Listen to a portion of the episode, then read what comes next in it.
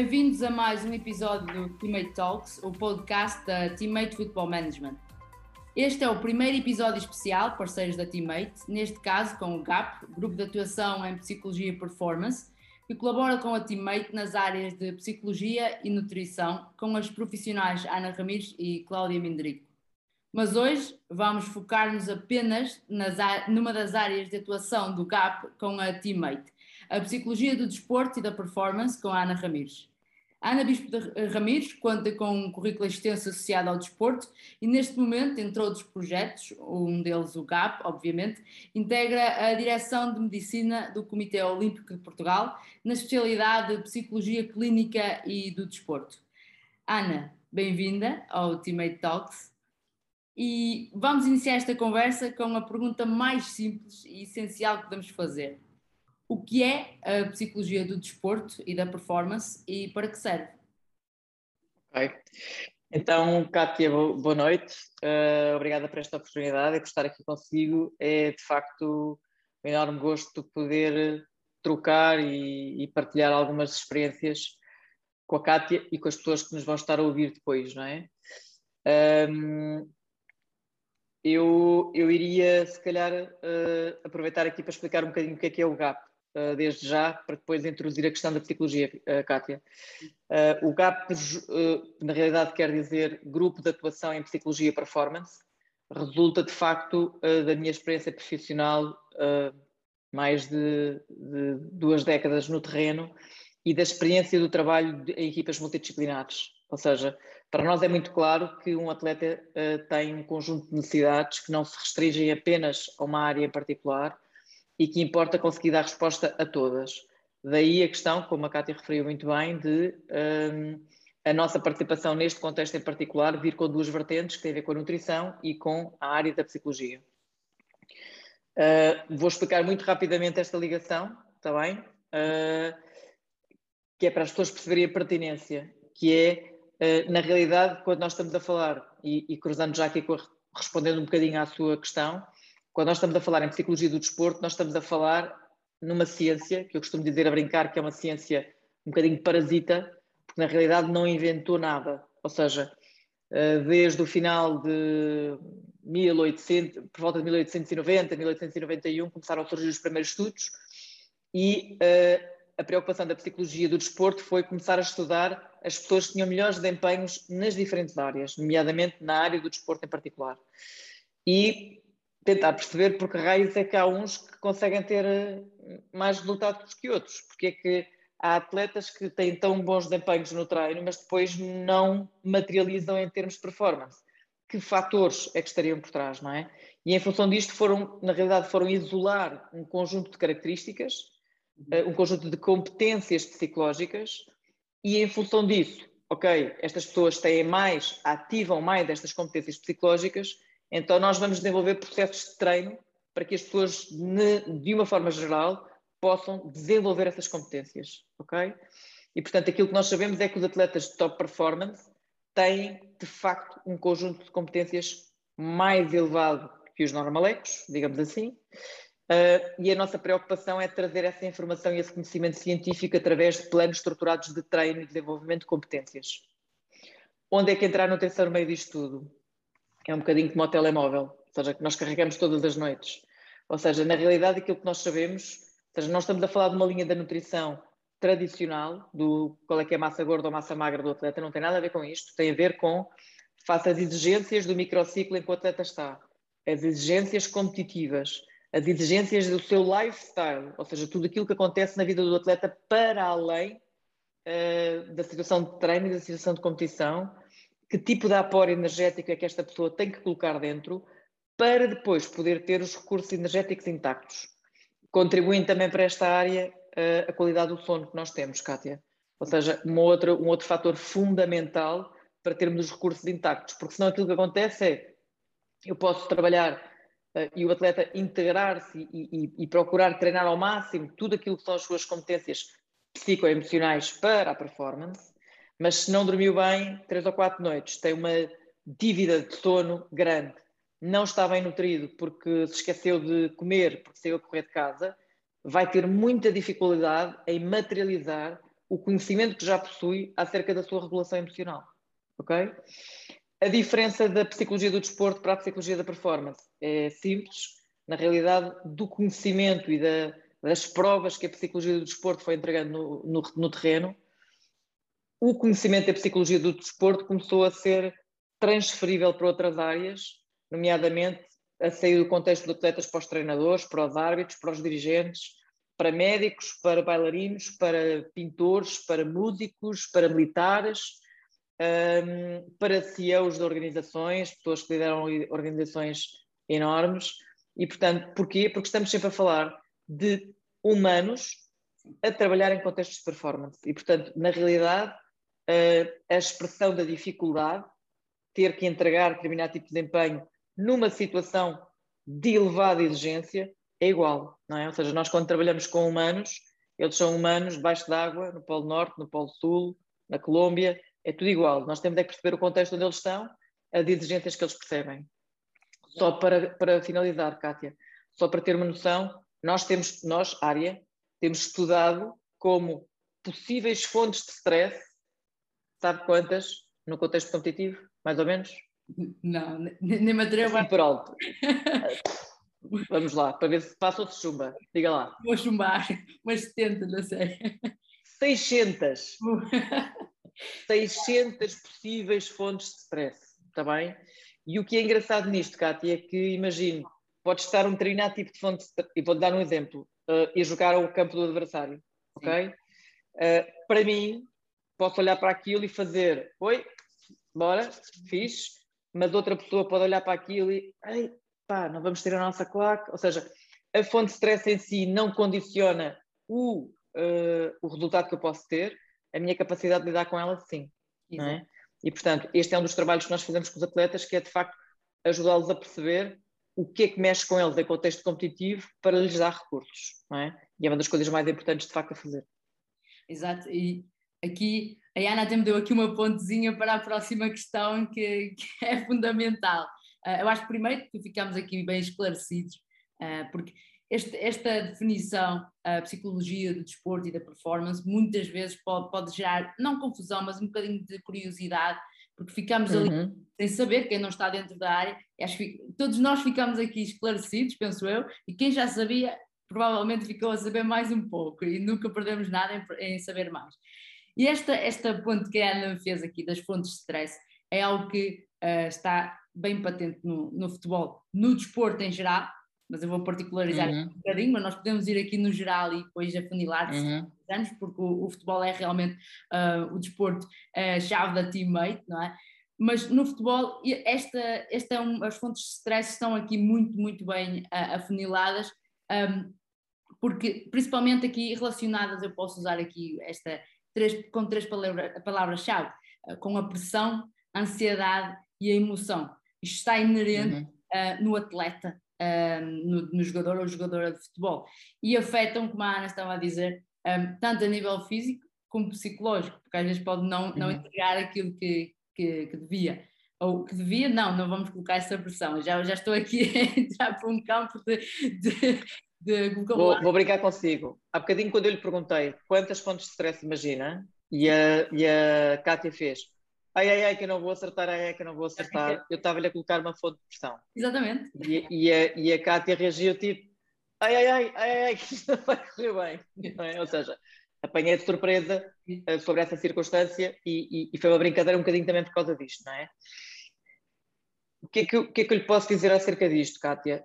A Kátia neste momento está em performance. Exato. E, portanto, tem uma expressão emocional e um, e um padrão emocional igual ao de uma atleta. Tem a Kátia e tenho eu, é igual. Esta questão do stress, da ansiedade e das emoções que nós vivenciamos em contextos de performance, em boa, boa verdade, são iguais em todos os humanos nos seus contextos de performance.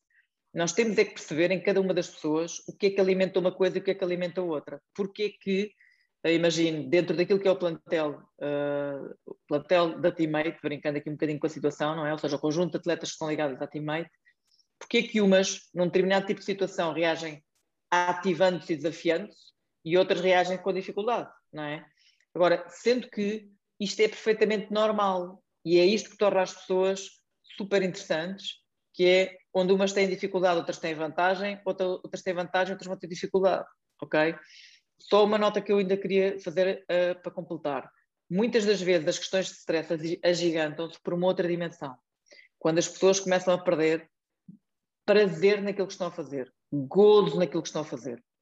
E este também é uma das, uma das grandes metas da psicologia do desporto hoje em dia e, e, foi uma evolução da psicologia do desporto, bem, nos últimos anos, que me parece bastante importante, porque é na realidade um verdadeiro pilar naquilo que tem a ver com a proteção da saúde mental dos atletas, que é, há uma preocupação muito grande em ajudar os atletas a retirar gozo, prazer, afeto positivo daquilo que estão a fazer, nas circunstâncias de treinos, nas circunstâncias de competição.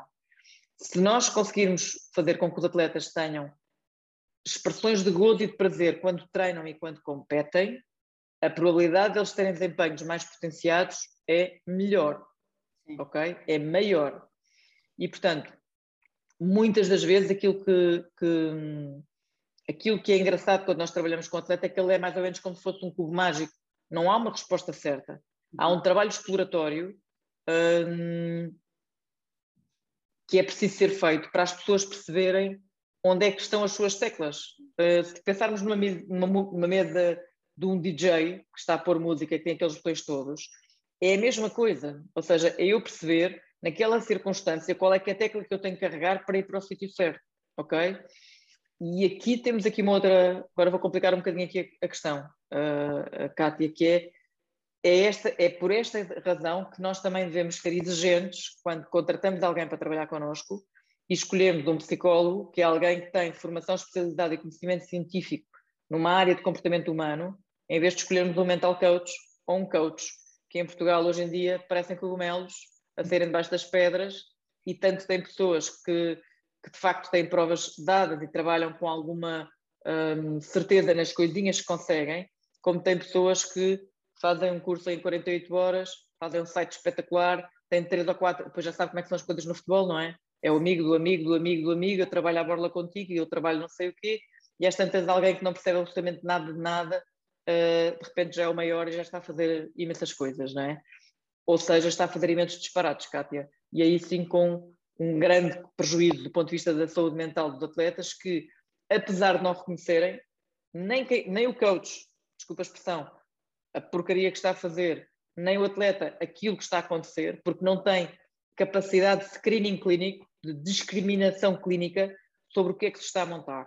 E isto hoje em dia é uma das preocupações, grandes preocupações da área da, da, da, da ordem dos psicólogos portuguesa, não só no desporto, mas nas diferentes áreas, porque estamos a ter relatos de compromissos sérios em termos de saúde mental pela entrada de, de, de pessoas que não são especializadas.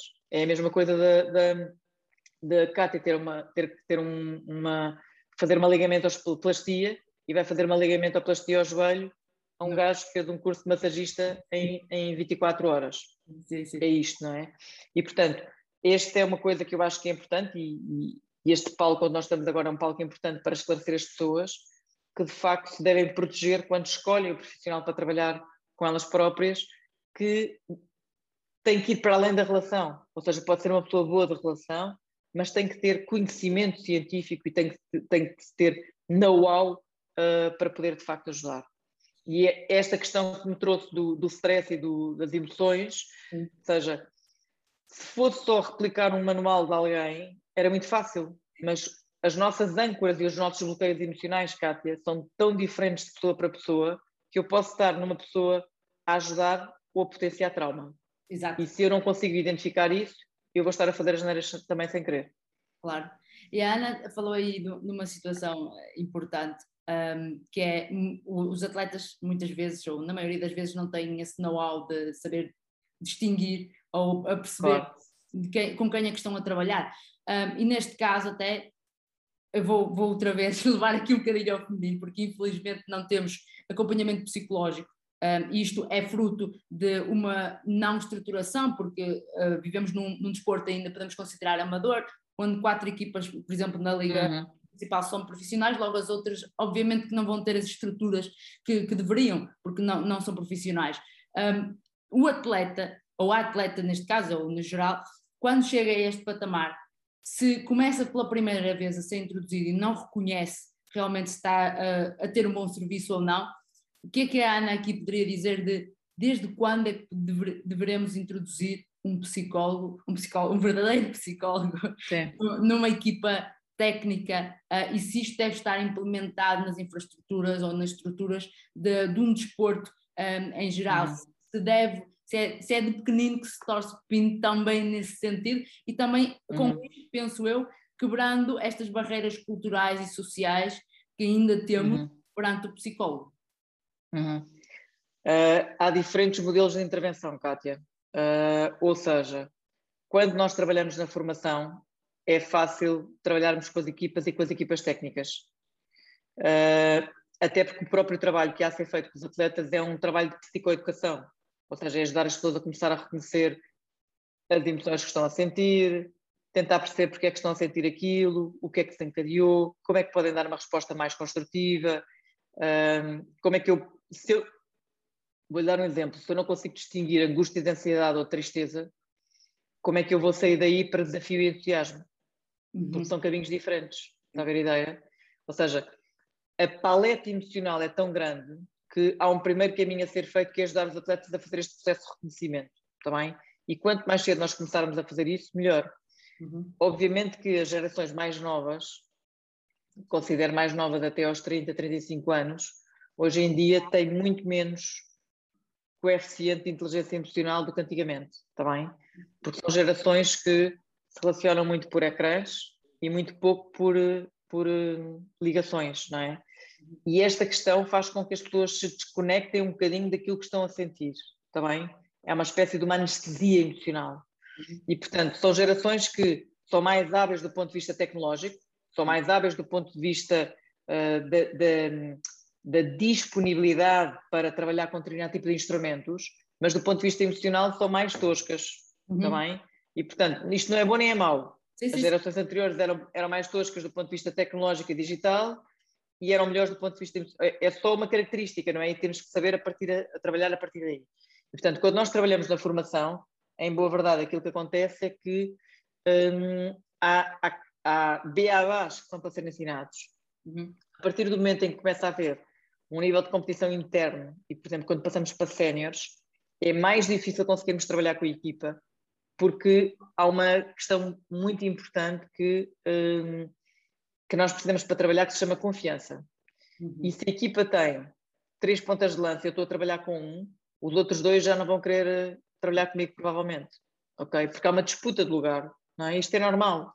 E, portanto, quando nós começamos a ir para júniores, séniores, em contexto de clube, é mais fácil trabalhar integrado na equipa técnica, ajudando o treinador a criar exercícios específicos que, para além de trabalhar as componentes táticas e técnicas, também trabalhem as componentes psicoemocionais.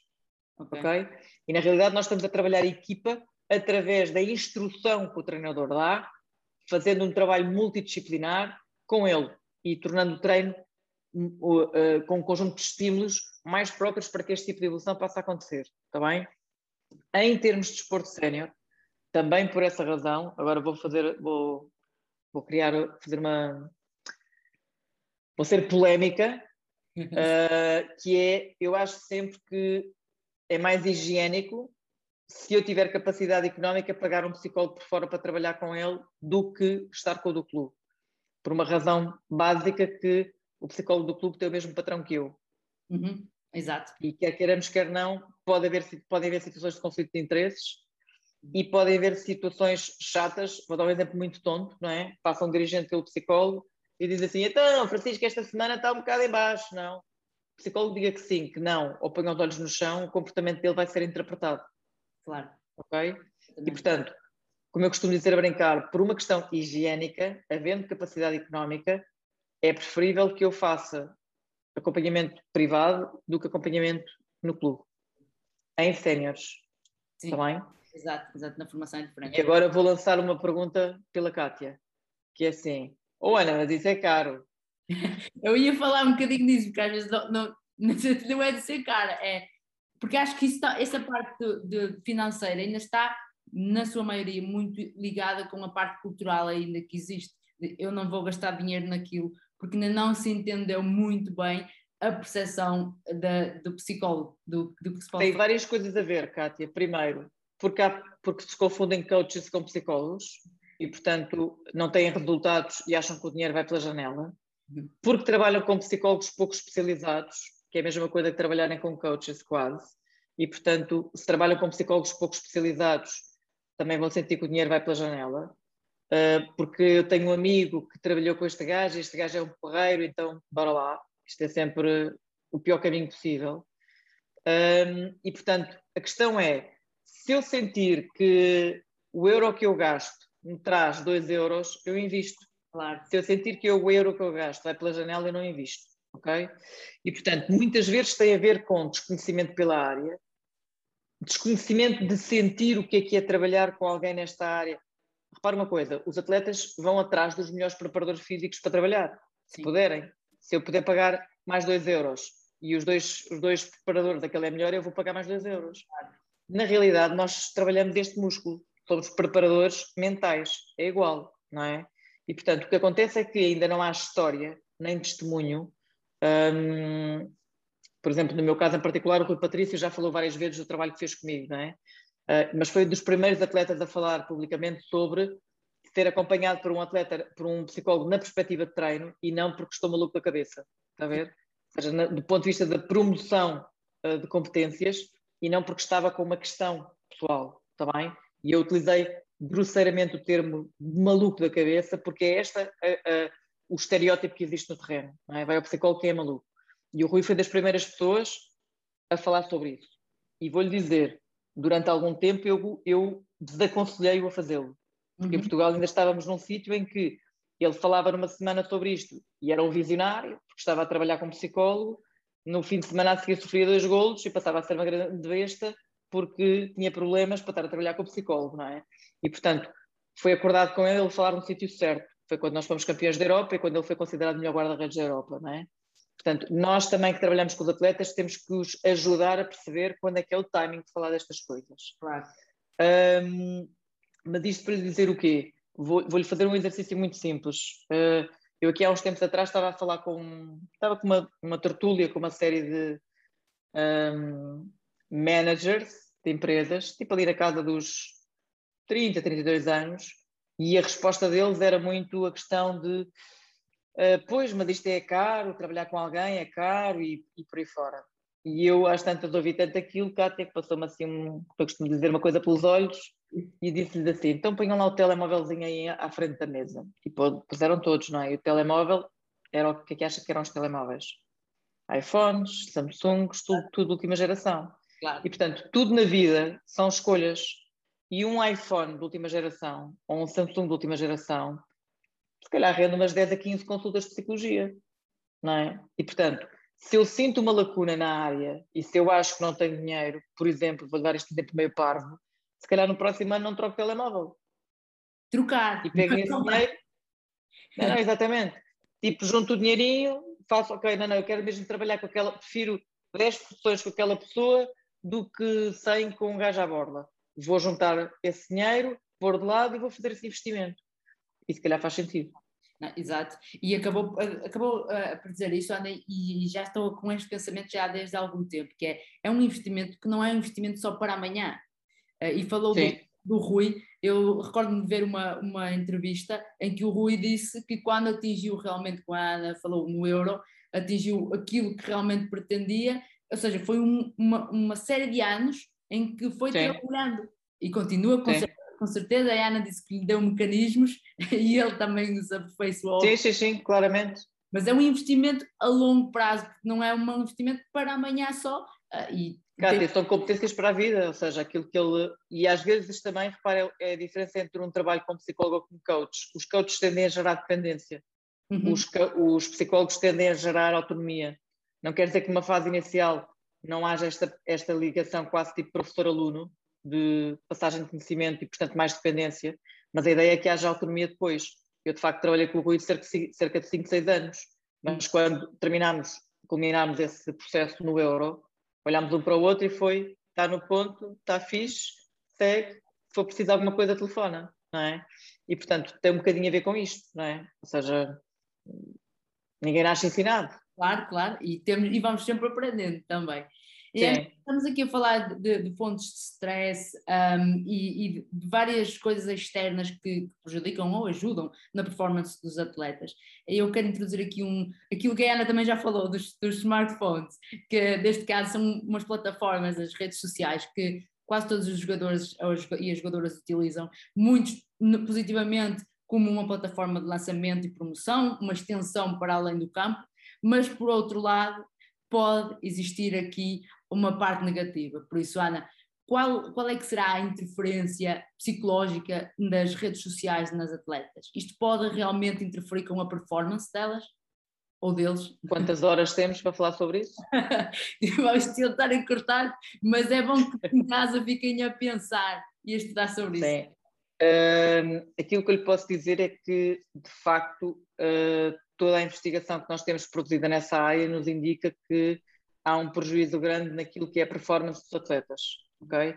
Até porque nós estamos a falar de uma forma geral, e não é só com os atletas também, estamos a falar de as pessoas muito frequentemente criam adição às redes sociais, criam, utilizam as redes sociais como uma forma de anestesia, ok? Ou seja, vão para ali para não estar a pensar nas coisas e vão criando comportamentos de dependência com as redes sociais, está bem? E muitas vezes estão, às vezes, aqui no Facebook, aqui no Instagram e com a televisão ligada no Netflix, está bem? E vou brincar consigo e vou dizer assim: isto na realidade é treino.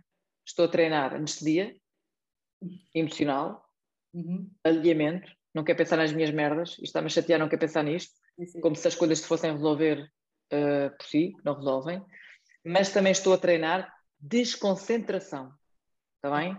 Track, track, track, tudo ao mesmo tempo. E eu estou a treinar isto, não é? E depois o que acontece é que em treino vou ter mais dificuldade em manter de forma sustentada a minha atenção, está bem? Se eu for um distribuidor de jogo, por exemplo, aquilo também está provado cientificamente é que uh, quando, a, quando a Kátia está em interação com ecrãs, os olhos estão muito neste sentido. Uhum. E, portanto, aquilo que está a ficar estudado cientificamente é que estamos a perder qualidades do músculo ocular. Exato. Ok? Estamos a ficar com a, com a visão mais centrada assim. E, portanto, para quem tem que distribuir de jogo, tem que ter este campo, perspectiva uh, e, e, visão uh, em perspectiva e periférica, Sim. vai ter mais dificuldades. Ok?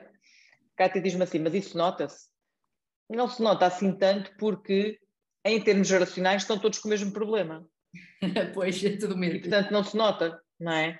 Agora, aquela pessoa que explorar este 1%, não é? Que, é? que é a teoria de irmos atrás do aquele 1% que nos vai diferenciar, vai se destacar em jogo. Uhum. Porque vai ser mais hábil, vai ter mais capacidade de colocação de bola, vai ter mais capacidade de leitura de jogo, vai ter mais.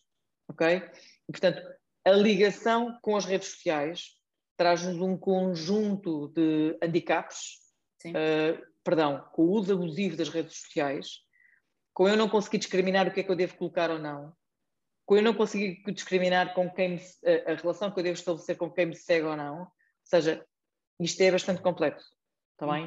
Uh, e hoje em dia é uma das preocupações maiores que nós temos com a população em geral, muito mais com os atletas. A mudar um quero, quero queria abordar aqui um tema que é, que é o caso do return to play.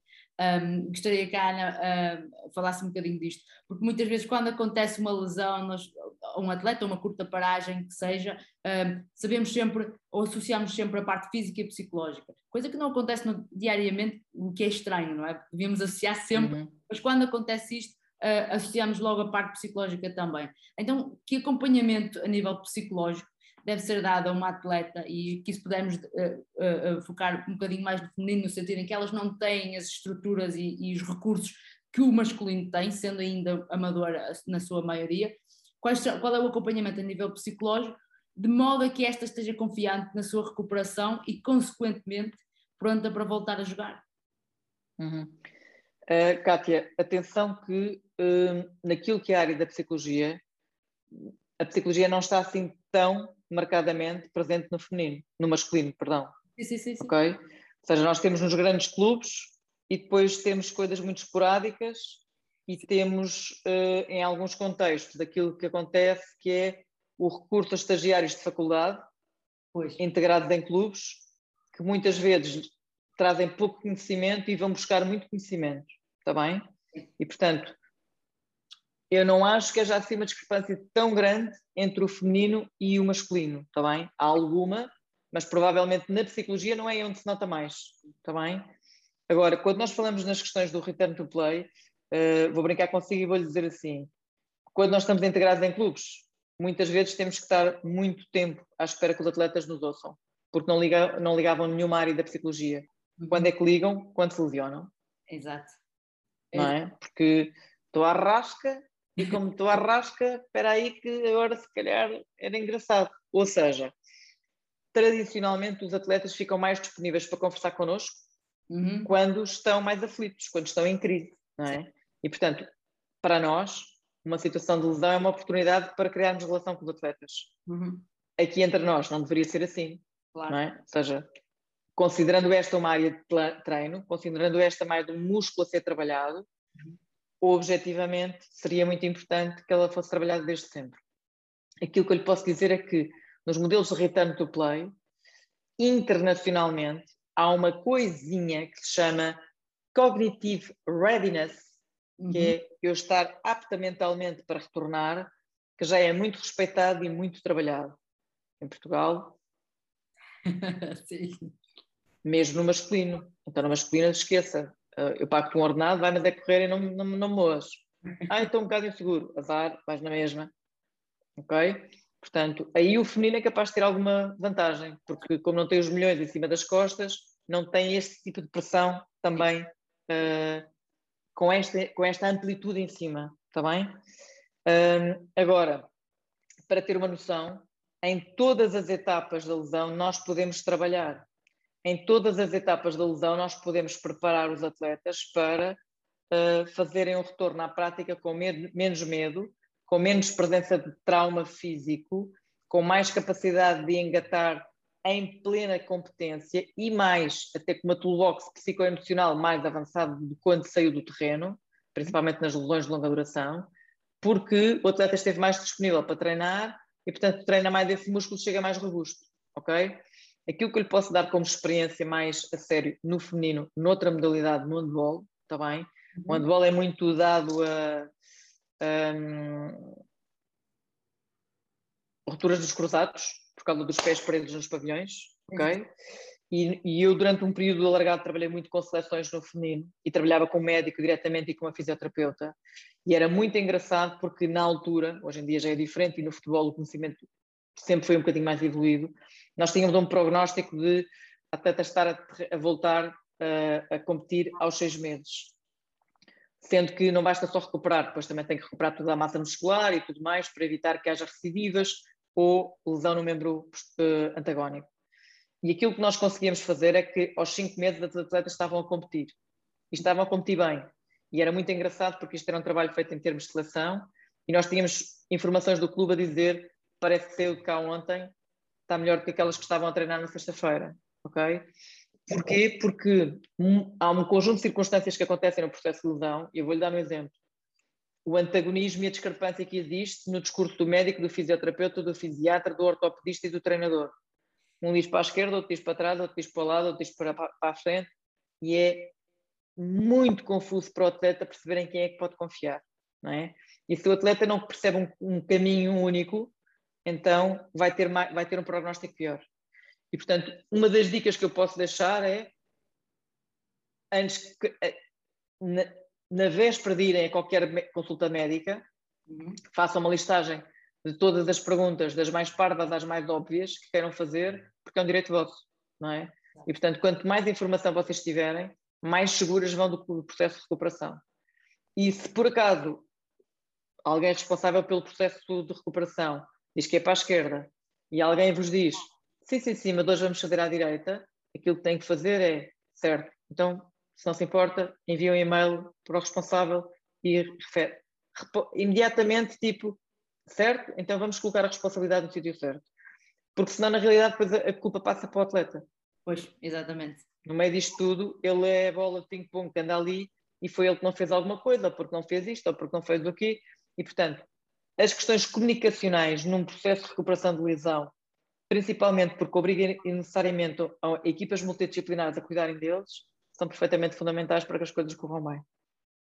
Espero que quem esteja a ouvir, principalmente as atletas, não só as da teammate, todas, de todos os esportes, que, que, percebam isto e que ouçam isso, porque isto acontece não só com os atletas também, com, uhum. connosco no, uh, um, a nível. Uh, Na saúde em geral. Sim, sim, acontece, por isso. Não tem, e a Ana, sim, sim. É, direito, é nosso direito. De, de... Sim, eu vou-lhe dar um exemplo. No, nos Estados Unidos, em que os processos à, à classe médica são de tal forma que na, na, nas salas de espera de hospitais há advogados com cartões para entregar para se poderem pôr processos, uhum. o Estado já desistiu de dar formação aos médicos, porque não vale a pena, dá formação aos utentes. Aqui é ensiná-los a fazer as perguntas certas. Sim. Porque também é a minha responsabilidade, ou seja, o joelho é meu, não é? Eu não posso pegar no joelho e dizer assim, olha, agora isto é teu, trata tu, não é?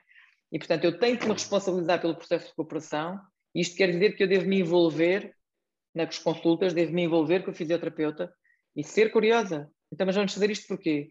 Esta dor que eu estou a sentir é normal ou não? Estou a sentir desta forma e assim. É suposto ou não? Hum. O que é que vai acontecer? Às vezes, tornamos as pessoas que estão a trabalhar connosco um bocadinho inseguras. Exato. Não faz mal nenhum, eles habituam-se, eles que treinem as competências deles. Está bem? É um direito vosso fazer perguntas. Claro. É um direito vosso receber respostas. Exatamente. E isto é perfeitamente fundamental. Acho que está perfeito. Espero que, que ouça mais uma vez. Vou tentar agora aqui, quero, gostava que a Ana abordasse o tema da, que, que, está muito, vou dizer ironicamente, na moda, um, que é a saúde mental. Ultimamente uhum. temos ouvido falar muito de correr da pandemia, não é? E há atletas cada vez mais a falarem, embora em Portugal, no futebol, uh, não há assim tantos. Eu que me recordo de um masculino, falou há pouco, Francisco Geraldes, e ainda há aqui o estigma de falar. Uhum. O que é que a Ana uh, nos consegue dizer aqui, primeiro sobre a saúde mental em geral e como é que um atleta, que pode estar até em negação ou, ou não, ainda nem ter descoberto, como é que o atleta pode detectar estes sintomas, estas situações que são de foro de saúde mental? Uhum. Quantas horas? Acho que ainda temos, ainda temos. ainda dá. Bom, temos aqui várias coisas a acontecer ao mesmo tempo, Kátia. Primeiro, hum, eu tenho algum receio que o tema da saúde mental em Portugal de repente se transforme em folclore. Sim. E toda a gente fala, e toda a gente tem, e toda a gente. Temos que ter cuidado que, para que seja diagnosticado uma situação clínica da ausência de saúde mental, as pessoas têm que ter um diagnóstico. Uhum ok? Estar triste não é um problema de saúde mental, é uma característica humana, uhum. ok? Estar irritado, idem. Estar triste eh, com alguma duração, idem, ok? A questão tem a ver com, uh, e isto só para dizer o quê? Que de repente podemos ter um conjunto todo a falar da ausência de saúde mental, e atenção que não estamos a falar da ausência de saúde mental. Quando nós estamos a falar da ausência de saúde mental, estamos a falar de pessoas que cumprem um quadro clínico de, que permite fazer um diagnóstico específico, está bem? Um, do ponto de vista da linguagem de senso comum, confunde tristeza com depressão. Não tem nada a ver com nada, está bem? E, portanto, para eu perceber se tenho ou não um quadro de ausência de saúde mental e se estou preocupada com isso, vou a alguém da área da saúde mental e vou tentar fazer um diagnóstico. Da mesma forma que se eu acho que tenho uma ruptura de um, de um, de um músculo transverso, vou fazer uma ecografia. É igual ok? Este é um tema. Depois, é muito importante o testemunho dos atletas nesta área, temos que ter algum cuidado para não haver aproveitamento da parte dos atletas, ou seja, que os meios de comunicação social se aproveitem dos atletas para vender jornais nesta fase, é importante também, expondo de uma forma que pode ou não ser prejudicial às suas carreiras. Uh, e eu vou-lhe dar um exemplo. Uh, o Iniesta falou da sua depressão três anos depois de a ter, já estava no auge, já estava outra vez a bombar e era um dos melhores da Barcelona. Ninguém lhe disse nada. O André Gomes fez uma conversa, fez uma, uma entrevista para um jornal espanhol no pico do desconforto. Sim. Nunca mais me esqueço disto, Kátia. A entrevista sai uma quarta-feira. Ele tinha estágio em Portugal na seleção num sábado e segunda-feira os jornais estavam a dizer ele fez um mau estágio, mas ele não está bem. ok?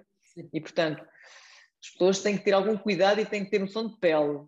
Claro. Devem saber, é bom que façam o seu testemunho, mas têm que saber proteger-se do aproveitamento que os mídias podem fazer da sua circunstância. Está bem?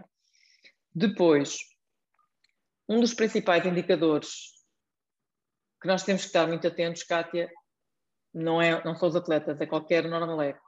São questões relacionadas com o sono. Perturbações continuadas de sono invariavelmente vão nos trazer problemas de saúde mental. Invariavelmente. Ok? Porquê? Porque há um esgotamento energético. Eu não estou, gasto energia, não reponho, gasto energia, não reponho, gasto energia, não reponho, vai dar a geneira. Vou, vou ter um síndrome de overtraining ou vou ter um síndrome de burnout. É matemática, não é?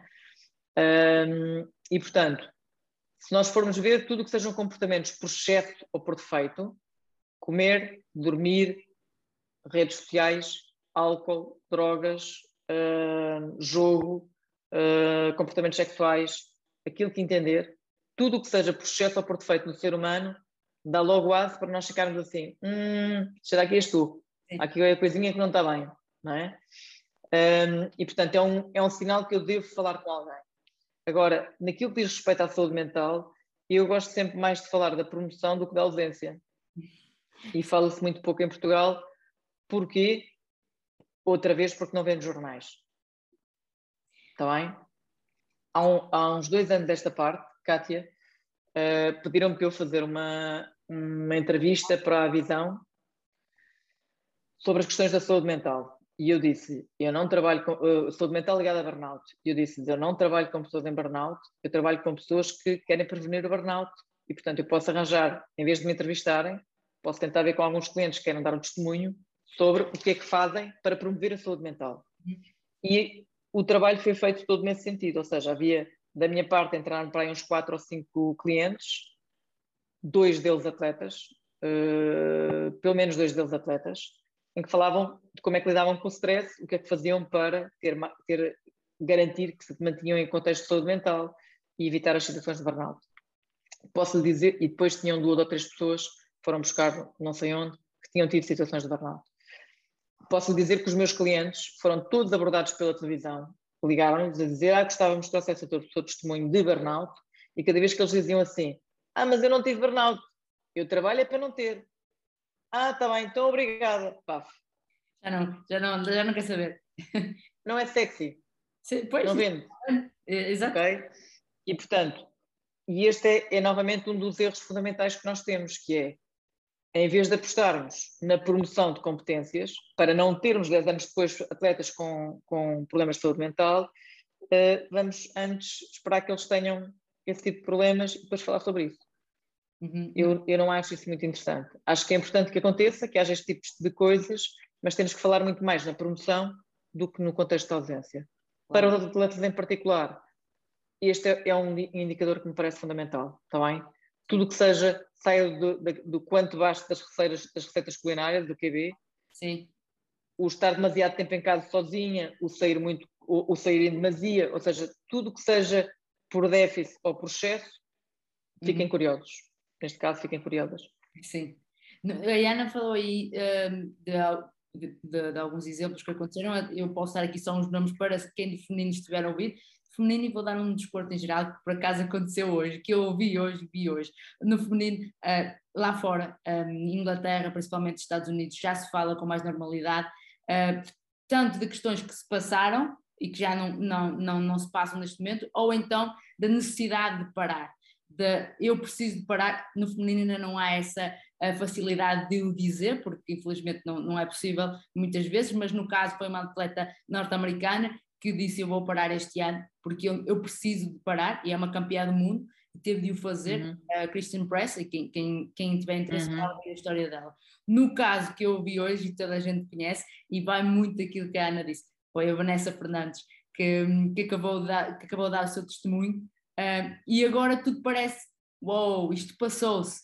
Pois, mas naquela altura toda a gente queria a medalha e ninguém reparou realmente o que atleta oh. passou.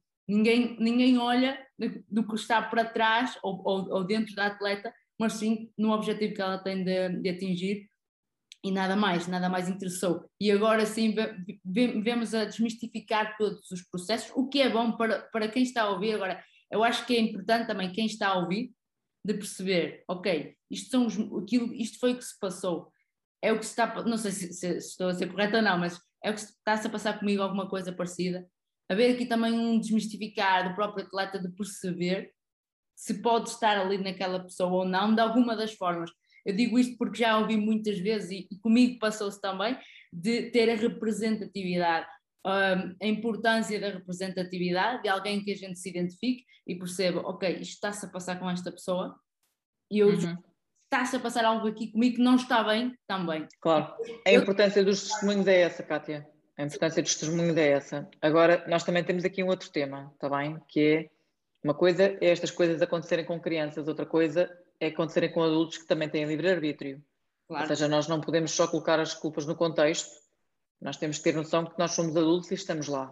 E eu vou-lhe dar um exemplo. Um, a Kátia é a minha atleta. E eu digo-lhe assim: olha, Kátia, em vez de em vez de apostarmos em ganhar em, em, em ter uma medalha de campeã do mundo daqui a duas semanas, vamos fazer mais devagarinho e vamos fazer para daqui a quatro. O que é que a Kátia me diz? É, provavelmente eu iria dizer que sim agora, mas se calhar se estivesse no meu auge uh, de idade. Exatamente. Amanhã. E o tema é este, Cátia, o tema é este, está bem? Uh, na minha área, muitas vezes nós andamos aqui um bocadinho a pregar aos peixes, mesmo com os atletas, sim. que é atenção que isto tem que ser doseado, atenção que. E para quem trabalha no desporto, principalmente com jovens, com adultos também, mas também com jovens, e quem, faz, trabalha no desporto de alta competição, e aqui estou a falar dos psicólogos, dos médicos, dos treinadores, dos fisioterapeutas, dos dirigentes. A nossa escala de valores tem que estar muito bem definida, porque acontecem coisas muito feias no desporto de alta competição, como acontecem noutros contextos, não é? E nós podemos estar a ser coniventes só por não abrir a boca. Sim. E é a nossa função chegar ao pé do atleta e dizer assim: olha, se o caminho for este, tu podes te estourar todo até aqui. Mas o atleta pode escolher esse risco. É adulto não é? Tipo, pá, oh Ana, não, não dá, eu quero mesmo apostar aqui. Foi a escolha? não é Foi a escolha, não é? Ou seja, nós temos que ter noção que quando estamos a falar de adultos, há uma parte de responsabilidade no processo deles. Sim. Também. Uh, atenção que, por exemplo, no exemplo da ginástica, estamos a falar de situações que aconteceram, nomeadamente nos Estados Unidos, em que o estado adulto delas uh, ou seja, quando elas atingem o auge desportivo, não corresponde à maturação emocional. Claro. Porque elas muitas vezes vão competir aos 13 anos, 14 anos, 12 anos, quer dizer, são crianças, Sim. não é? Ponto. E, portanto, nestas circunstâncias em que estão, e, e são puxadas ao limite, hum, eu, eu, já tive presente em, em, em, Portugal, em circunstâncias com crianças em determinado tipo de esportes, em que tive que confrontar pais sobre a situação de estarem a destruir o corpo dos atletas se continuassem com aquele registro. Sim. Pais. Ok? Pois. E que em algumas circunstâncias, Kátia, acham que nós somos exagerados e não ouvem aquilo que nós estamos a dizer. Vão ouvir aquilo que o preparador físico está a dizer e dizer: não, não, não, dá para puxar mais, ou o que, ou o que, ou o que. Está bem? Porque eu vou ouvir aquilo que é mais ressonante com aquilo que eu quero que aconteça. Claro. Seja os pais, seja os atletas, seja. E, portanto, para quem trabalha no desporto de alta competição, a nossa escala de valores interna é muito importante, porque nós estamos a ser desafiados a cada momento. E, por exemplo, as questões de, do assédio sexual que se ouve falar, as questões. O que é que é assédio? O que é que. Exato. É? Eu tive um treinador uma vez, numa modalidade que não interessa, que me dizia assim: Ah, eu tenho um namorado de uma atleta minha, uh, já estávamos a falar de séniores, fica muito incomodado porque nós, quando comemoramos, eu dou uma palmada no rabo às miúdas. E eu perguntei-lhe, hum, então e dá palmada no rabinho aos gajos também? Exatamente. E ele ficou tipo, ah, ah, e de facto nunca lhe tinha caído a moeda. Claro. Okay? Nunca lhe tinha caído a moeda, não é? E portanto, o que é que é isto? Não é? Até onde é que é abuso? Até onde é que não é? Como é que é? Como é que eu, o que é que eu permito ou não? Como é que, ou seja, há todo aqui um conjunto de circunstâncias hum, que é preciso educar os contextos, precisamente para como a Cátia estava a falar há bocadinho acerca da saúde mental, as pessoas começarem a discriminar o que é que é aceitável e o que é que não é aceitável. Exato. E para quem trabalha lá, hum, perceber onde é que estamos a pisar o risco ou não. não é? Vou-lhe dar um exemplo tonto. Eu não sei se a Cátia se lembra, algumas das, das atletas que estão aqui a ouvir, um, garantidamente não se lembram, mas há um caso paradigmático, creio que foi em 1984 na maratona, com os atletas, as atletas a, a chegarem todas tontas e a caírem para o lado uh, na reta da meta, todas com processos de desidratação gigantes e por aí fora. Há um documentário muito engraçado na internet sobre isso que eu recomendo, é? sobre uma atleta em particular que foi a última a chegar e que, que chegou completamente, sabe, mais meio metro e morria. Uhum. E entra dentro do estádio de Los Angeles com toda a gente em pé a bater palmas, os médicos a correrem ao lado dela a ver se ela está viva ou se, o que é que ela está a fazer. E o discurso dela à data é: uh, o meu corpo estava em falência, mas eu sabia perfeitamente, a minha cabeça estava lá. Kátia, não estava. Pois. Não estava, impossível. Olha para ela e percebe que não estava. Ela estava era engatada do ponto de vista automático com uma tarefa tipo cão, ali está o osso e eu vou correr atrás. Ou seja, do ponto de vista ético, ela devia ter sido travada. Claro. E eu, estou, estou no desporto, eu tenho que ter capacidade de, pá, não, não vais, não vais, desculpa, não, não, não vai. E tem um contexto perverso à volta dela, de milhares de pessoas no ar a baterem palmas porque ela se está a matar. Pois, exatamente. Num corpo que está em falência, como é que ele discrimina isto? Quer dizer, se esta gente toda está a fazer isto, é porque eu devo estar a fazer alguma coisa de jeito. Claro. E, portanto, continua. Ok? E, portanto, isto é muito dúbio. Pois. Isto é muito dúbio. Que é, por exemplo, mesmo com adultos, até onde é que eu lhes permito tomar decisões? É? Aqui há uns tempos atrás, acho que isto já mudou. A, a, a Cátia, se uma pancada na cabeça em jogo, num jogo de futebol, era o atleta que podia escolher se continuava ou não. Sim. Como? Como? Exatamente. Ele não tem capacidade clínica para fazer. Claro. Como é que se põe isto, não é? Depois a seguir, meia hora depois do jogo, o gajo morre, tipo, olha, ups, se calhar foi, foi, foi. Não dá, não é? E portanto, de facto, há muitos ajustes que nós temos que fazer e quem está no desporto de alto rendimento tem que estar muito centrado para conseguir proteger o atleta, mas também proteger a sua própria integridade e ética profissional. Claro, claro. E, e é, é, muito importante isso, a, a ética que, que exista. Acho que ainda, ainda é um, um, terreno um bocadinho que é preciso eh, calcar também, que há aqui umas, umas partes dúvidas. Mas, Ana, muito obrigada, já estamos a terminar o tempo. Obrigada, obrigada eu, Kátia. Para conversar aqui um pouco sobre uma área tão importante e que deve ser cada vez mais valorizada e até tornada como prioritária. Isto referindo-me ao geral, claro, mas tenho de puxar mais uma vez aqui abraço à minha sardinha para o futebol feminino em particular. Temos a certeza que as nossas teammates vão fazer a diferença com, com o seu o apoio e trabalho. E terminamos assim mais um Teammate Talks. Esperamos que tenham gostado, mesmo que este tenha sido um podcast com um formato diferente, mas consideramos essencial este formato para passar a mensagem que a psicologia do desporto e da performance é essencial para todos os atletas e deve ser incluída nas estruturas de todas as organizações.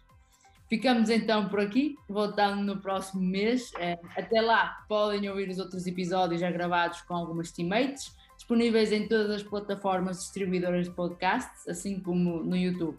Não se esqueçam de nos seguir nas redes sociais para acompanharem todos os passos das nossas atletas. Muito obrigada e até à próxima.